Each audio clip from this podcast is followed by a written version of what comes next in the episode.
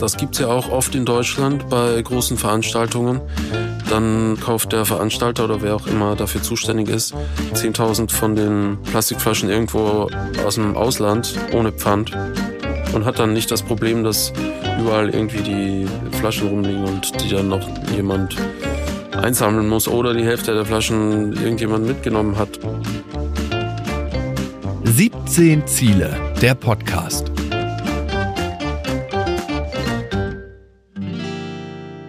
So, jetzt wieder Hallo und herzlich willkommen aus dem Berliner 17 Ziele Podcast Studio zu euch nach Hause. Ich weiß nicht, was ihr gerade macht, vielleicht ähm, äh, Fondant-Figuren für eine Torte oder Ihr sitzt bei der Maniküre, egal wo ihr seid. Wir sind bei euch und ich freue mich, dass ihr dabei seid. Herzlich willkommen also zum 17 Ziele Podcast. Ich bin Felix und abwechselnd mit meinen beiden Kolleginnen treffe ich hier im Podcast auf Macherinnen und Macher, die sich für eine bessere Welt und für eine bessere Zukunft einsetzen und sich auch Gedanken dazu machen. Und das sind die 17 nachhaltigen Entwicklungsziele der Vereinten Nationen, auch kurz SDGs genannt. Um die geht's hier im Podcast.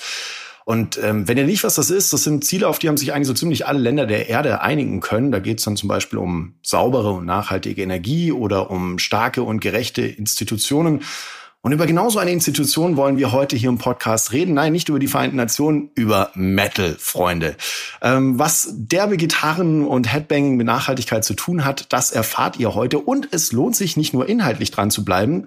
Wir haben nämlich heute auch noch Karten zu gewinnen für das ausverkaufte Wacken Festival. Und was ihr dafür tun müsst, das erfahrt ihr später. Und ich begrüße erstmal meinen Gast und wie immer starten wir mit unseren drei kurzen Fragen. Fangen wir doch gleich mal an. Was sind denn die 17 Ziele für dich? Die 17 Ziele sind für mich eine wirklich komprimierte Form der Überlegungen, wie man es hinkriegt, dass es alle ein bisschen schöner haben auf der Welt. Was machst du den ganzen Tag? Ich mache den ganzen Tag Musik. Und damit sind wir auch schon voll bei unserem Gast dabei. Bevor ich dir die dritte Frage stelle, vielleicht ein paar Worte zu dir. Du bist ein echter Metalhead, bist Musiker durch und durch. Mehr als zehn Gold- und Platin-Awards als Songwriter. Du hast an zig Nummer 1 Alben mitgearbeitet. Du arbeitest mit Künstlern wie Peter Maffay, Lord of the Lost, Lethal Dean, Karel Gott, Ned Lucian, Umf. Können wir jetzt einfach ewig weitermachen. Du bist Teil der Band Eisbrecher. Da habt ihr auch schon Nummer 1 Alben gehabt. Du bist auch Teil der Band Universum 25 und Anti-Type du bist eigentlich ein professioneller Gitarrist und Bassist, aber ein, ein, musikalischer Übergott, wenn man so möchte. Herzlich willkommen, Rupert Keplinger. Hallo, also ähm, ja, das mit dem... Habe ähm, hab ich übertrieben? zu hochgestapelt oder zu tief? Äh, ich würde sagen, fürs Showbusiness genau richtig. nee, es stimmt. Das ist alles richtig, was du sagst. Ich mache Musik, ich habe auch nie was anderes gemacht seit ich mir in den Kopf gesetzt habe, ich lerne jetzt Gitarre und muss auf die Bühne. Hat auch funktioniert, Gott sei Dank. Ich habe sehr früh angefangen, auch Songs zu schreiben, also nicht nur zu spielen. Mich hat das von Anfang an interessiert. Wie kann ich denn was eigenes kreieren? Wie kriege ich denn aus dem luftleeren Raum praktisch aus dem Nichts? Wie kriege ich denn was hin, was es vorher noch nicht gab? Und was im besten Fall mich und auch die Leute, die es hören, irgendwie glücklich macht. Da komme ich gleich zu der dritten Frage noch. Was beschäftigt dich gerade? Was ist aktuell in deinem Kopf? Das sind tausend Projekte gleichzeitig. Da ich ja mit vielen Bands und Künstlern zusammenarbeite, ist das immer so ein Jonglieren mit dem Terminkalender. Wie kriege ich alles unter einen Hut? Und ich kämpfe sehr viel mit der Gleichzeitigkeit von Dingen. Es passiert einfach sehr viel gleichzeitig. Alles muss auch jetzt immer sofort fertig sein. Alle Nachrichten müssen sofort beantwortet werden. Und da gibt's eigentlich jetzt schon seit längerer Zeit keine wirkliche Pause mehr in meinem Kopf. Das habe ich aber jetzt für August eingeplant.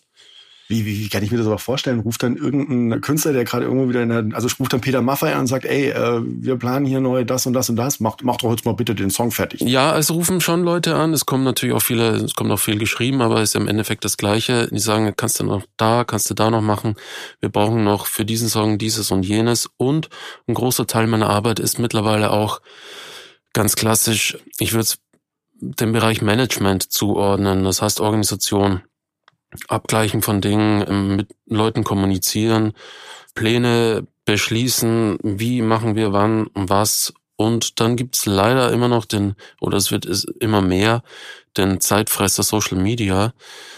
Da habe ich mir auch schon oft Gedanken darüber gemacht, wohin wird das noch führen? Denn ich sehe es auch bei Kollegen, man muss immer mehr, als wenn man eine Band hat, die im Aufbau ist, ne? oder wenn man ein Künstler ist im Aufbau. Man muss immer mehr selbst machen. Die ganze Promotion, das ganze Marketing lastet letzten Endes dann auf dem Künstler oder der Band selbst, was dazu führt, dass kaum mehr Zeit bleibt zu Musik machen. Man kann dieses Marketing selbst machen mittlerweile und die Promo. Die Möglichkeiten sind da. Das ist ja auch toll. Das ist ein Vorteil. Das gab es vor 15 Jahren nicht. Da war man komplett abhängig von den ganzen Agenturen, von den Plattenfirmen und so weiter. Jetzt kann man alles selber machen. Und irgendwie muss man es auch selber machen. Ich wollte gerade sagen, also ich glaube, viele Plattenfirmen setzen es ja auch schon voraus. Ja, also genau. wenn man als Newcomer, dann brauchst du auch eine ordentliche Social Media Präsenz. Genau. Und am besten wurdest du auch groß gespielt über Social Media. Richtig. Und das ist ein totaler Zeitfresser. Und das ist tatsächlich was, was manchmal auch wirklich nervt. Ansonsten liebe ich meine Arbeit von vorne bis hinten total. Musik machen mit allem, was drumherum dazugehört. Aber Social Media kann einen auch wirklich fertig machen. Checkst du dann auch so, so Shazam, wie oft du Shazams wurdest und so, wie oft Leute nach Songs von dir? Ja, ich krieg da automatisch die E-Mails, die wöchentliche Zusammenfassung. Shazam gehört ja zu Apple Music und Apple schickt dann jede Woche den Weekly Report für die ganzen Künstler, mit denen ich da angemeldet bin. Und dann sieht man die Shazams, an welchem Ort und welcher Song, was für eine prozentuelle Steigerung zur Vorwoche oder es wird weniger und so weiter. Das ist krass, eigentlich voll durchgetaktet, das Business schon, ne? Also das ist echt Wahnsinn. Ja. Jetzt hast du ja zwei Seelen, würde ich mal, zumindest wenn ich von außen drauf gucke, wirkt's wie zwei Seelen. Du hast den Songwriter, der also professionell auch für allerlei andere Künstler arbeitet, vielleicht sogar Künstler, Künstlerinnen und Künstler, die jetzt gar nicht so in erster Linie auf deinem musikalischen privaten Geschmack basieren. Richtig. Und dann gibt's eben die Projekte, wo du aktiv bist über Eisbrecher. Das geht dann alles schon richtig in die Metal-Richtung. Also was bist du? Wie viel bist du Metalhead durch und durch? Und wie denkst du dich in andere Sachen rein? Also ich komme, oder sagen wir mal so, ich hatte das Glück, dass ich als Kind in einem Elternhaus groß geworden bin, wo ganz viel verschiedene Musik lief. Und ich habe das als Kind unbewusst einfach mitgehört. Von Klassik bis Jazz bis Rock und Pop und alles, was im Radio lief, das habe ich als, seit ich ein kleines Kind bin, unbewusst irgendwie in mir aufgenommen. Das heißt, ich sag mal so ein gewisses musikalisches Vokabular wurde mir Gott sei Dank unbewusst beigebracht. Die wirkliche Initialzündung, warum ich jetzt beschließe oder Musiker zu werden, das äh, kam dann tatsächlich über die Rockmusik. Mhm. Das war die Zeit, als Nirvana gerade noch ganz groß waren und so weiter. Plötzlich war die Gitarre wieder cool und ich fand es einfach mega spannend, äh, dass da Leute sind, die, die spielen Gitarre, die, die wirken so frei und so wild, die können alles machen, was sie wollen und machen auch noch Musik, die ich toll finde. Und äh, das hat mich fasziniert. Dann habe ich mir äh, die Gitarre meiner Oma geschnappt, so eine alte Nylon String, und habe angefangen darauf äh, herumzuspielen und mir selber so ein bisschen Gitarre spielen beigebracht und dann, sobald ich irgendwie ein paar Akkorde konnte, auch gleich versucht, irgendwie was Neues daraus zu machen. Das war natürlich zu dem Zeitpunkt überhaupt nichts Neues. Letzten Endes habe ich einfach irgendwas gespielt, was ich schon mal irgendwo gehört habe. Aber so ging das los und ähm, meine, meine Wurzeln liegen ganz klar im Rock- und Metal-Bereich, das stimmt. Das wollte ich gerade sagen. Was sind da so deine Roots? Also bist du ungefähr gleich alt. Also bei mir war das, keine Ahnung, wenn du sagst Punk, Crunch, war so Nirvana, Bush, Rancid, Metal dann Life of Agony, äh, Roots von Sepultura war ein großes Album für mich. Ja, das kam etwas später, genau. Fear Factory. Disturbed, was wohl ja. Backstreet Boys und Blümchen schließe ich jetzt mal bei dir aus. Ja, mit Blümchen habe ich auch schon gespielt. Mit der war ich schon im Skiurlaub zusammen. Das war ganz toll. Erzähl mal. nee, das kommt später, aber das war das war super. Jasmin ist echt toll. Nee, aber das waren ähm, also die wirklich großen Namen, die mir da einfallen, ist sowas wie Nirvana. Metallica, Iron Maiden war für mich ein ganz wichtiger Einfluss damals. Auch sowas wie Kaias, als dann, also diese ersten mhm. Stoner Rock Sachen. Und dann wurde es ja schon ein bisschen moderner. Dann kam ja Machine Head und eben Sepultura Roots oder und Pantera und so. Das waren ja damals wirkliche Meilensteine. Aber auch so ein bisschen Richtung Indie, wie, das habe ich gestern wieder rausgekammt, die CD von Soul Wax. Much Against Everyone's Advice, kam raus 1998 und finde ich immer noch faszinierend. Aber im Prinzip ist es alles, was rockt und laute Gitarren hat und wo es heftig zur Sache geht. Das war dann in diesem Zeitraum so, ja, 14 bis 18, wo die sogenannte musikalische Sozialisation stattfindet, war das für mich das absolute A und O. Das war das einzig wahre. Alles andere habe ich verachtet. Ist es heute noch das einzig wahre? Ich habe neulich mal nämlich äh, so Sachen von Limp Bizkit, Korn oder, oder Method of Mayhem und so Zeug rausgeholt, was ich früher gehört habe. Ja. Das war ganz schön, das war ganz schön scheiße, um ehrlich zu sein. Also aus heutiger Sicht dachte ich so, okay, so geil war es jetzt auch nicht. Damals hart gefeiert, aber bisschen peinlich auch. Du hast recht, es gibt viele Sachen, die haben die Zeit nicht so gut überstanden. Es gibt manche Klassiker, die sind immer noch absolut gut. Aber es gibt auch viel, was einfach äh, in meinem Zeitgeist, dann war es halt modern und dann hat man das so gemacht und mit etwas Abstand findet man es dann doch nicht mehr so gut. Aber mit dem etwas älter werden und dem Erwachsenwerden, also ich fand natürlich schon immer andere Musik auch gut, aber mittlerweile sehe ich das natürlich viel, viel offener. Und ich habe ja dann auch früh angefangen, für andere Künstler Musik zu schreiben, die in einer anderen Stilistik unterwegs sind. So, manchmal ist das ja auch gar nicht schlecht, wenn jemand, der aus einer anderen Richtung kommt, da vielleicht neue Einflüsse oder einen, einen neuen Ansatz mitbringt. Hm. Was mich fasziniert an Metal ist, weil wir reden ja hier oft über die Klimakrise und ein Thema, was in Metal immer wieder stattfindet, ist so die Apokalypse. Also ja. äh, sind Metalheads die Experten für den Weltuntergang, würdest du das so sagen? Absolut. Also alles, was Weltuntergang und die Welt versinkt im Flammenmeer und so weiter, das wurde schon tausendfach besungen und auch ist auf tausenden Artworks bildlich dargestellt und Musikvideos. Also auf jeden Fall, die sind die Metalheads die wahren Experten der Apokalypse, also Fachkräfte sozusagen. Fach und Fachkräfte des Weltuntergangs. Ja. Aber das wäre schon voll drin, auch in der musikalischen Gestaltung. Also wenn du so, so keine Ahnung, Fear Factory zum Beispiel nimmst, so Maschinengewehrartiges Schlagzeug, die verzerrten Gitarre, Shouting. Was reizt dich denn daran, an diesem, an diesem Weltuntergangsgedanken, an dieser, das ist auch so Kontrollverlust irgendwie? Ah, ich glaube, mit Kontrollverlust hat das gar nicht so viel zu tun. Das ist eher, das sind ja alles so dystopische Zukunftswelten, gerade wenn du jetzt sagst Fear Factory. Das gibt's ja auch in der, in der Filmszene auch ganz viel, ne? Dieser Reiz an der Dystopie, sowas wie Terminator. Terminator habe ich gesehen damals, da war ich auch nicht der Einzige. Das finden ja viele Menschen irgendwie spannend, so, okay, wir stellen uns jetzt mal vor, wie es wäre, wenn wirklich alles total in die Hose geht und die Menschen gegen die Maschinen kämpfen in dem Fall. Das ist ja jetzt wieder ein aktuelles Thema mit der künstlichen Intelligenz. Eigentlich hat sich da nichts geändert. Ist top aktuell. Man weiß es nicht, was passiert. Man, niemand weiß es. Es gibt Leute, die wollen äh, das regulieren. Andere Leute sagen, nee, nee, laufen lassen ist gut für uns. Niemand weiß, was rauskommt. Betrifft auch die Musik übrigens und äh, die, die ganze Kreativität. Aber die Dystopie als solches ist schon spannend. Auf jeden Fall viel spannender als äh, Schönwetter, Sonnenschein, grüne Wiese, oder? Ja, aber wie kann ich mir das vorstellen? Hängst du jetzt mit deinen Bandkollegen und ihr seid alle hart deprimiert und sagt, da hat ja eh keinen Sinn mehr, let's embrace the death, ja, also das kommt eh alles, wie es ist. Was macht denn das mit dir, wenn du dich mit diesem Genre Tod im Metal so beschäftigst? Also da wird ja viel mit dem Tod hantiert. Also hilft es dir irgendwie dabei, vielleicht Angst zu verlieren sogar und so einen besseren Blick auf eine Zukunft zu haben? Nee, ich finde da, da denkst du jetzt einfach zu kompliziert. Da geht's einfach irgendwie. Da, Verdammt, da ich, wollte, nee. ich wollte jetzt hier hochgraben mit tiefe ja. Gedanken. Herzlich willkommen zum Kulturtalk. Ja, nee, das ist einfach jetzt ein Stück zu intellektuell. Da geht's einfach letzten Endes um Spaß und um Faszination und um irgendwie gute Geschichten und so weiter. Ja, aber warum setzt du dann aber ausgerechnet auf dieses Thema? Ich meine, dann könntest du doch auch sagen, okay, morgen machen wir mal einen Einhorn-Song oder was ja, weiß ich. Oder ja, da, da gibt es ja verschiedene Genres. Es gibt viele, die machen sehr viele Einhorn-Songs.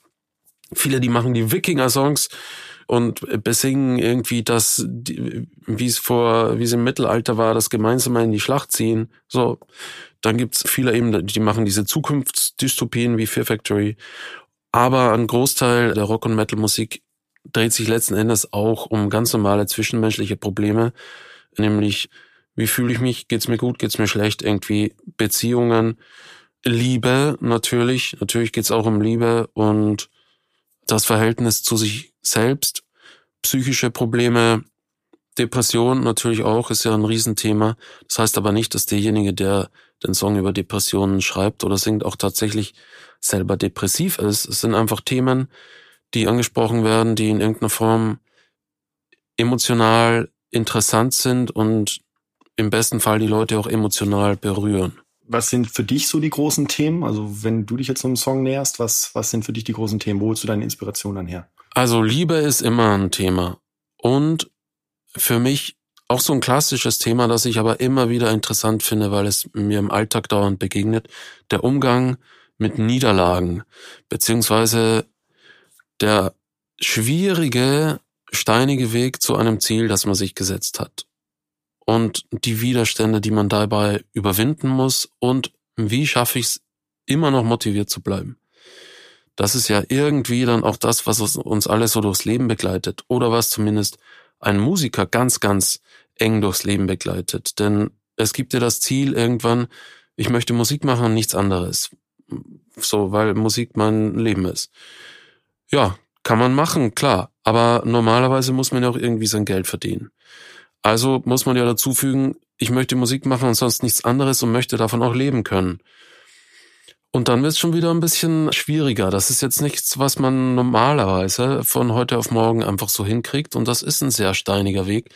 Und äh, wenn man sich da durchbeißt, dann hat man definitiv sehr viel über Selbstmotivation gelernt und über den Umgang mit Niederlagen. Und vielleicht kann man ja einen Teil dieses Lernprozesses auch mit anderen Leuten teilen, die in ähnlichen Situationen sind, die sich vielleicht gerade den Song anhören, die was anderes erreichen wollen im Leben, jetzt nicht unbedingt Musiker sein oder die einfach sie einfach nur durchs Leben kommen wollen irgendwie, aber gerade an dem Tiefpunkt sind. Und ähm, da kann es manchmal schon sehr helfen, wenn man einen Song hört, der einem sowohl musikalisch wieder auf die Beine stellt und dafür braucht es einfach eine gewisse Power, finde ich, eine gewisse Kraft und das die steckt im Rock einfach musikalisch drin und genauso ein Text, der einem wieder, der sagt letzten Endes, ey Kopf hoch, Rücken gerade machen, einfach weitergehen. Das finde ich, aber auch das Geile auch am Metal, dass selbst wenn dann vielleicht sogar die Lyrics übelst dystopisch sind, du hörst diese Musik und hast das Gefühl so, oh, jetzt gehe ich raus, ich, ich, jetzt, jetzt habe ich Energie und ähm, also keine Ahnung, wenn ich allein Sport nehme, das ist für mich die Sportmusik überhaupt. Absolut, da stimme ich dir total zu. Ich mache das auch, wenn ich mein Sportprogramm durchziehe, dann höre ich immer die neuesten Metal Releases auf Spotify oder Tidal oder wo auch immer weil es einfach total gut passt. Da schaffst du halt noch den einen Klimmzug mehr, schaffst du, wenn du, wenn der Sound dich richtig pusht.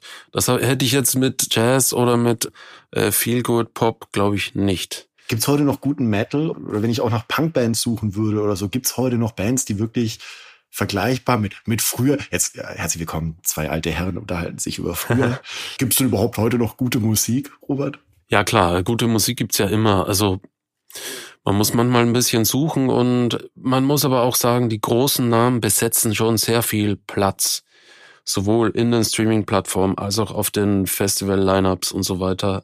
Es ist ziemlich schwierig für junge Bands da die gleiche Aufmerksamkeit zu kriegen. Obwohl, also man kann nicht sagen, dass da ein Mangel wäre an guter Musik. Überhaupt nicht. Und thematisch, weil du das jetzt vorhin, du hast ja gerade nochmal thematisch angerissen, da habe ich mir noch die Frage gestellt, so Klimakrise, Umweltschutz. Also ich habe im Vorfeld mal überlegt, mir sind eigentlich nur noch zwei Songs jetzt eingefallen. We Care a Lot von, von Faith No More ist so ein Ding, was ich früher rauf und runter gehört habe. Das bahnt da so an. Und das war's eigentlich doch äh, äh, Kraftwerk mit Radioactivity. Ich meine, gut, es ist nicht Metal, aber ich glaube schon eine ziemliche Band, die viel Influence hatte auf, auf den Metal-Bereich auch. Ist das ein Thema? Weil ist es die größte Krise unserer Menschheitsgeschichte und irgendwie findet sie musikalisch statt in deinen Augen? Also ich weiß jetzt mir fallen jetzt äh, gerade spontan keine Songs ein, die das groß zum Thema haben, aber das werden wir ja in Kürze ändern. Ja, da reden wir gleich drüber. Bleib mal ein bisschen dran, es geht auch um die Wackentickets. Äh, das war ein kleiner Teaser. Ich möchte mit dir, bevor wir da hinkommen, noch ein bisschen drüber reden, weil du bist ja auch ein richtiger Tourmusiker. Also du bist unterwegs, du bist mit deinen Bands auf Tour und das ist ja auch heute wieder ein, hat sich halt krass verändert, glaube ich, letzten Jahr. Plattenverkäufe gehen runter, die Shows müssen also richtig fett knallen und das bedeutet dann halt auch mega Logistik, viele Trucks, Privatchats, Merchverkauf, äh, Massen an Menschen, die da hinkommen, Müllproduktion. Kann sowas überhaupt nachhaltig sein, so ein Event zu gestalten? Ja, das denke ich schon, denn die Nachhaltigkeit ergibt sich in der Live-Branche einfach aus den Kosten. Also weil du gerade gesagt hast, Privatjets, also das gibt's ja, wenn dann nur noch bei den DJs. Aber eine Band, wir fahren, ich war gerade mit Eisbrecher auf Tour, bin am Montag wieder nach Hause gekommen, also vor drei, vier Tagen. Äh, wir waren in Europa auf Tour, das, Nerd, oder das von England über Frankreich, Benelux bis Barcelona, Zürich und so weiter und dann noch die Deutschland-Termine. Wir fahren alles im Bus, im Nightliner. Das heißt, das sind dann so 16 bis 18 Leute in einem Bus inklusive Gepäck. Der Bus hat einen Hänger dran und mit dem fahren wir durch die Gegend. Also da, das ist schon, glaube ich, die optimale Art und Weise. Es gibt dann bei den größeren Produktionen natürlich noch einen Truck, der äh, die ganze Bühne mitfährt. Aber die Bühne, die ist auch, da sind immer noch ganz viele Teile wiederverwertet, die schon vor sechs, sieben Jahren für den Bühnenbau produziert wurden. Also da wird auch einfach auch aus Kostengründen, weil es unvernünftig wäre, immer alles neu zu machen, guckt man schon, was ist denn noch da, was können wir denn wiederverwenden und daraus irgendwie was Neues gestalten. Also da wird schon ziemlich darauf geguckt, auch deshalb, weil es jetzt über die letzten Jahre so massive Kostensteigerungen in den Produktionskosten gegeben hat. Alleine das ist nochmal so ein Boost für die Nachhaltigkeit, dass man wirklich schaut, okay, wie können wir es denn möglichst vernünftig organisieren, so dass man nicht diese ganzen gestiegenen Kosten an das Publikum weitergeben muss. Denn die können ja nichts dafür. Ich meine, Ticketpreise sind ja eh schon ziemlich weit oben. Ja, genau. Was wird denn da noch so bei euch besprochen? Nightliner hast du gerade gesagt. Was für Themen kommen da bei euch noch auf den Tisch, wenn es um die Tour geht? Naja, also wir fahren im Prinzip von Stadt zu Stadt. Ne? Dann kommt man morgens an, vormittags und je nach Venue gibt's schöne Badezimmer oder manchmal auch, wenn man irgendwo anders ist, nicht so tolle Badezimmer. Aber letzten Endes verbringt man da seinen Tag. Es gibt da auch für uns alle was zu essen. Und da merkt man so ein bisschen Unterschiede beim Catering natürlich. Letztens hatten wir, waren wir mal wieder wo, da gab's beim, an der Kaffeemaschine nur diese Einweg-Pappbecher. Ne? Und du kannst dir ja vorstellen, wie viel Kaffee da gemacht wird an so einem Tag, wenn da die Band plus die Crew plus alle äh, lokalen Helfer, die da arbeiten, da die Kaffeemaschine läuft praktisch durchgehend. Das heißt, letzten Endes hat man da wahrscheinlich an so einem Tag 150 von diesen Einweg-Kaffeebechern, die dann im Müll landen. Das sind ja diese Pappbecher, die innen auch noch irgendwie mit Plastik beschichtet sind. Ich glaube, die kann man nicht mal vernünftig recyceln. Das ist natürlich nicht super. Dann gibt's aber andere Städte oder andere Caterer oder Veranstalter, da sind dann einfach ganz normale Tassen. Ne? Machst du deinen Kaffee in der Tasse, stellst du hin und die kommen in die Spülmaschine, wenn die Spülmaschine voll ist dann. Das sind so die Kleinigkeiten, die mir auffallen. Oder teilweise, das war in Paris, da gab es einfach einen Wasserspender und die hatten da auch wiederverwertbare Wasserflaschen. Ansonsten, der Normalfall ist ja leider immer noch, dass sehr, sehr viele von diesen kleinen Plastikwasserflaschen rumfliegen. Ja, da kann man bestimmt noch so ein bisschen was machen. Denke ich mal. Was ich mich an der Stelle frage, ist, wie, wie passt denn das so zum Image von Metal? Also, wie kann ich mir das vorstellen? Ihr macht da Party hard, die Jack Daniels Flasche fliegt gegen die Wand und dann trennst du Glas und den Plastikverschluss. passt das überhaupt zu eurem Rock'n'Roll-Image? Ja, ich finde schon. Also, erstens ist uns das Image schon längst egal. Ich glaube, das sollte jedem egal sein, der schon ein bisschen länger im Geschäft dabei ist. Sonst macht man sich ja komplett verrückt und es ist ja auch nicht authentisch. Ja, aber äh, natürlich trennen wir den Müll. Also wer ist denn schon interessiert daran? Also das ist ja völlig klar. Ah, da fällt mir ein. Vor einigen Jahren war ich mit amerikanischen Musikern auf Tour. Und da sieht man dann Sachen, die schmeißen einfach die Pfandflaschen in den normalen Mülleimer und so weiter. Ne? Da habe ich denen gesagt so, ey, äh, nein, das ist Pfand. Also du kannst ja nicht einfach in den normalen Müll schmeißen. Und ich so, hä, Pfand? Dann musste man erstmal erklären, Deposit und so weiter. Acht Cent kriegt man dafür, wenn man die Flasche, wenn man dafür zum Supermarkt geht. Das ist doch alles Quatsch und so weiter. Die haben das erst nicht so richtig verstanden äh, und kannten das natürlich nicht. Und generell so, die schmeißen, haben halt Papier und Plastik alles zusammengeworfen.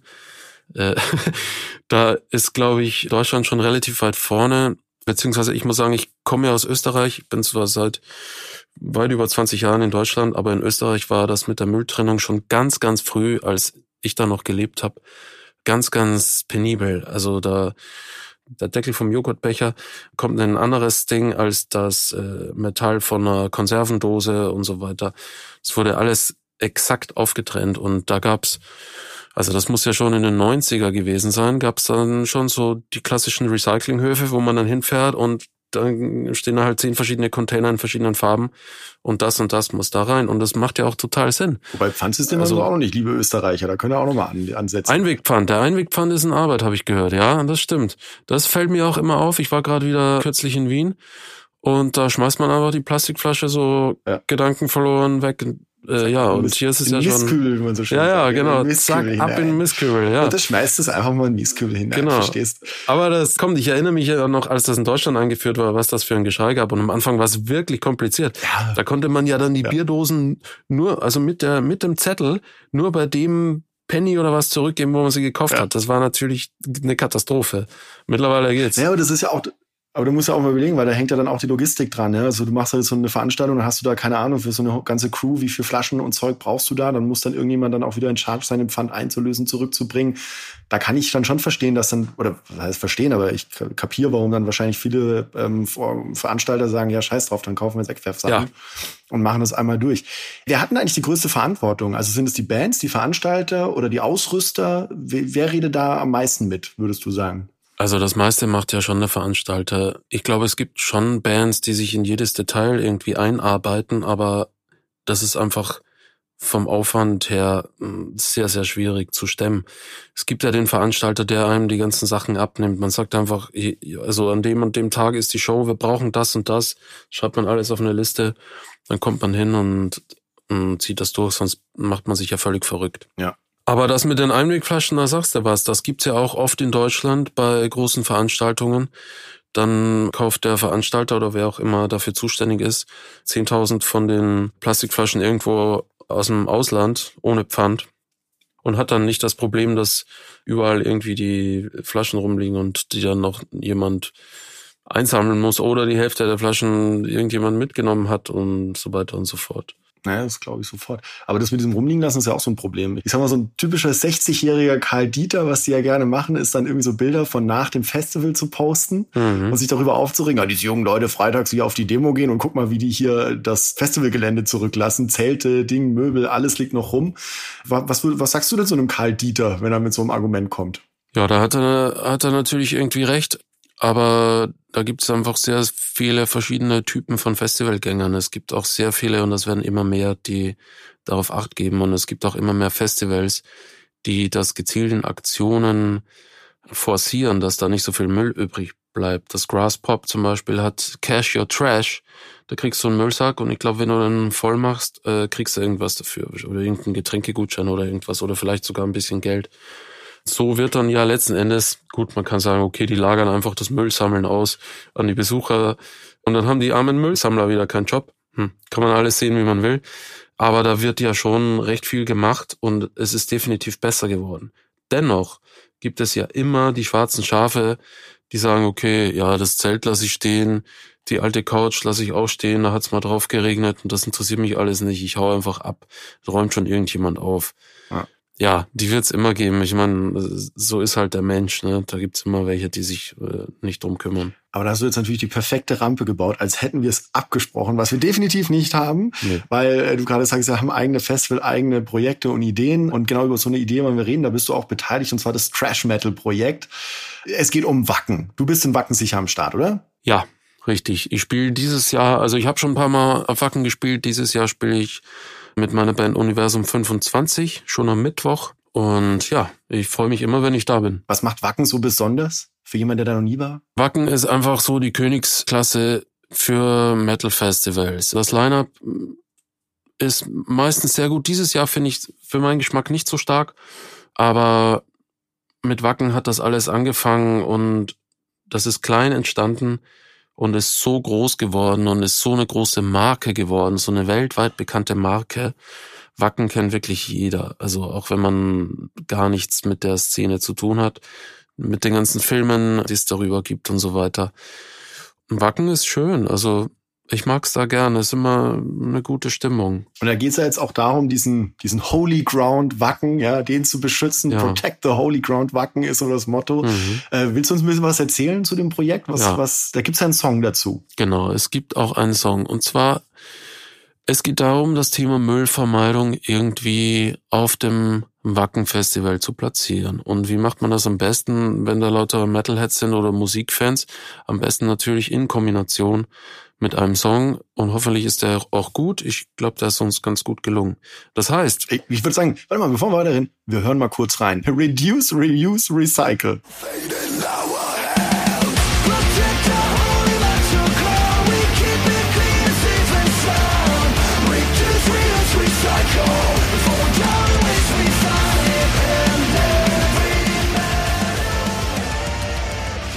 Geile Nummer, geht auf jeden Fall ins Ohr. Ähm, True Story, ich habe den hier laufen lassen, Kollegin hat zugehört, Viertelstunde später habe ich sie in der Pause getroffen und sie pfeift. genau diesen Song, also er geht echt rein. Ja, so soll es sein, genau, obwohl es ja jetzt nicht unbedingt so locker lässig ist zum Mitpfeifen. Aber es gibt diesen Song, der Song heißt Reduce, Reuse, Recycle. Das ist so ein bisschen das Motto der Aktion. Das Ganze steht auch unter dem Titel Trash Metal Project. Das ist dann natürlich ein Wortspiel. Ne? Wenn es die Musikrichtung wäre, wird es ja heißen Thrash Metal. In dem Fall ist es natürlich Trash Metal wegen des Mülls. Und wir versuchen da auf eine Art und Weise das Thema Müllvermeidung mit der Metal-Szene zu verbinden, die jetzt nicht diesen erhobenen Zeigefinger hat und die auch nicht belehrend ist, sondern eher so ein bisschen motivierend und natürlich auch ein bisschen humorvoll. In der Rockmusik nimmt man sich im besten Fall eh nicht immer selber hundertprozentig ernst. Das ist natürlich ein ernstes Thema, aber wir haben versucht, das unterhaltsam zu präsentieren und so, dass wir uns das auch selber sehr, sehr gerne anhören. Würdest du sagen, es ist ein gutes Thema oder war das jetzt so, musstest du lange da sitzen und du hast ja Co-Autor, glaube ich, oder zusammengeschrieben? Es war ein ungewöhnliches Thema. Also wir hatten da anfangs auch ein paar andere Zeilen drin, wo wir dann dachten, nee, da haben wir dann, da ist der Zeigefinger und so, wir wollen niemandem irgendwie was vorschreiben und so, so kommen wir ja nicht weiter.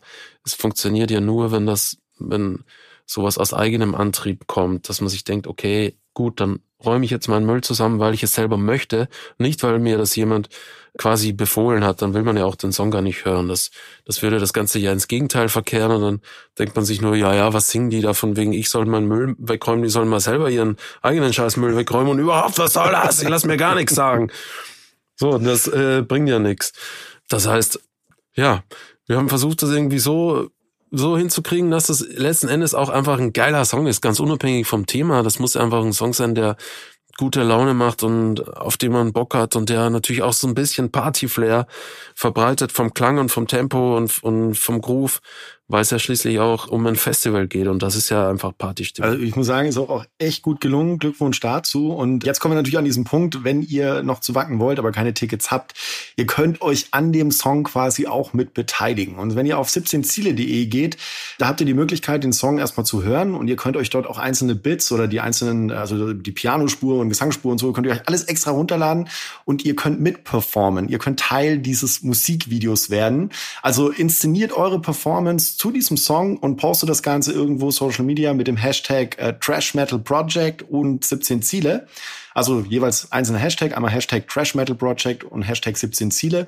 Und dann äh, werdet ihr automatisch in unseren Pool mit aufgenommen und wir hauen da auf jeden Fall noch Tickets raus. Und ihr habt auch die Möglichkeit, wenn ihr in Wacken seid, da noch mitzumachen. Also ihr könnt dann auch in Wacken noch äh, in, einem, in einem Container, den wir da aufstellen, sowas in die Richtung, da könnt ihr auch noch performen. Hast du schon Teile deiner Performance irgendwie eingereicht? Machst du mit?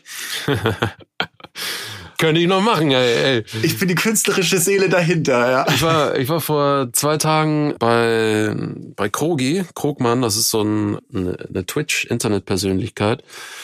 Und da haben wir auch über, dieses Thema gesprochen in seinem Livestream und da haben wir den Song auch gemeinsam performt. Ach geil. Also ich weiß schon, wie es geht. Ich habe es ja auch selber gespielt. Äh, ich krieg das schon hin. Und ich bin auch in Wacken da. Ich werde auch äh, öfter mal bei diesem Container vorbeischauen. Da wird ja auch eine Gitarre stehen. Ich muss übrigens noch dafür sorgen, dass die auch im richtigen Tuning ist. Sonst kann man das gar nicht spielen. Da wird, wird ja auch quasi so eine Karaoke-Station sein. Und ich bin Mittwoch da, weil ich da mit meiner Band spiele. Donnerstag bin ich meines Wissens nicht da, aber Freitag und Samstag komme ich nochmal vorbei und zock die Nummer natürlich auch immer gerne. Oder wenn jemand die mit mir spielen möchte oder ich da jemandem was zeigen soll, wie man das spielt, stehe ich natürlich zur Verfügung. Es, es ist ein Mitmachprojekt, genau. So. Also da kann man dann also direkt bei Wacken mit dir performen, ja. wenn ihr jetzt, wie gesagt, keine Tickets für Wacken habt. Wir haben noch welche. Also dann müsst ihr aber jetzt wirklich Social Media mäßig aktiv werden. Nehmt eure Performance zu dem Song auf und postet das Ganze unter Hashtag Trash Metal Project und Hashtag 17 Ziele. Und dann äh, kann es sein, dass ihr auch noch Tickets gewinnt. Dann könnt ihr nochmal hinfahren und mit Rupert dann richtig geil performen. Ja, ja, so, Rupert, mein Lieber, wir kommen zum Ende des Podcasts schon und am Ende sammeln wir immer noch Lieder ein für unsere Motivationssong-Playlist. Ich würde jetzt sagen, weil der Metal generell in dieser Playlist unterrepräsentiert ist, darfst du dir vielleicht sogar zwei Songs aussuchen, wenn du möchtest. Oder du sagst, ich habe eine, das ist der ultimative, dann kannst du den auch raushauen. Also ich habe einen, der ist wirklich ultimativ, den habe ich mir nämlich selber dafür dann ausgedacht. Der Song heißt Reasons und ist von meiner Band Antitype. Und da geht's ja auch, äh, man hat das schon im Titel, es geht darum, give me reasons to, Punkt, Punkt, Punkt, kann man sich ja letzten Endes aussuchen. Gib mir einen Grund dafür, dass. Für mich ist das so ein Song, letzten Endes gib mir einfach einen Grund dafür, dass ich weitermache. Den Grund muss ich mir natürlich selber geben, letzten Endes.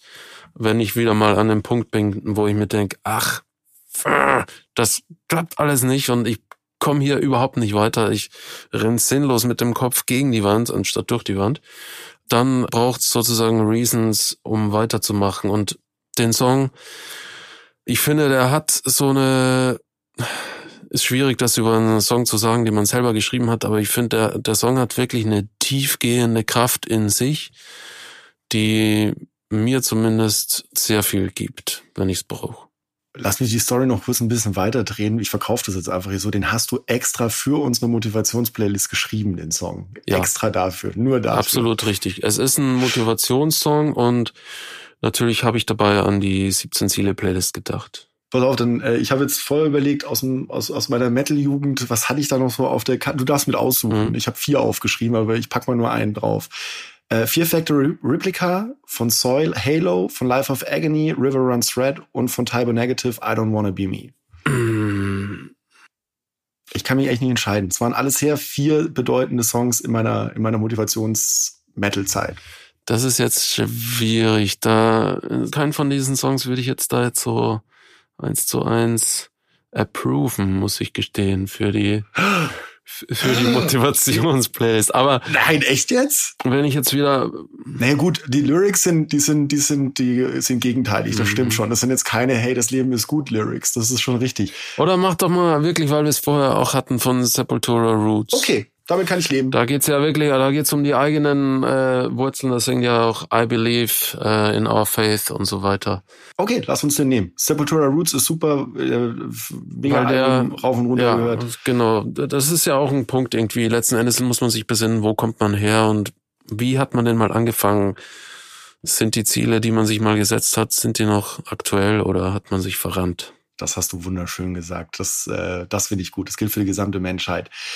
Lass uns jetzt noch kurz über einen kleinen Inspirationsschub, irgendwas, Persönlichkeiten, Menschen, die du getroffen hast, Filme, Literatur, Podcast. Was inspiriert dich und warum? Einen kleinen Tipp für uns. Also mich inspiriert von den Dingen, die du genannt hast, eigentlich äh, nur Literatur. Filme gucke ich kaum, ganz selten. Und bei Literatur muss ich sagen, dass ich auch wenig zeitgenössisches lese. Das meiste ist aus vergangener Zeit. Und ich kann alles empfehlen von Erich Maria Remarque von Fallada, was hatte ich letztens auch gelesen, ähm, Leon Feuchtwanger, finde ich auch ganz großartig. Josef Roth, auch ein ganz großartiger Autor. Mhm. Also alles, was so in diesem Bereich Klassiker geht, also das hat schon Gründe, warum gewisse Bücher Klassiker sind. Und das Interessante daran ist ja immer, es geht ja letzten Endes um menschliche Charaktere und um deren Probleme, um deren Situationen. Das Setting drumherum hat sich geändert, die Welt hat sich verändert, wir haben Smartphones, wir haben Internet, alles klar. Aber diese Grundprobleme, die zwischenmenschlichen Probleme, die Grundgedanken, die, die Probleme, die der Mensch mit sich selber hat, die sind eigentlich immer noch die gleichen. Da hat sich irgendwie nichts geändert.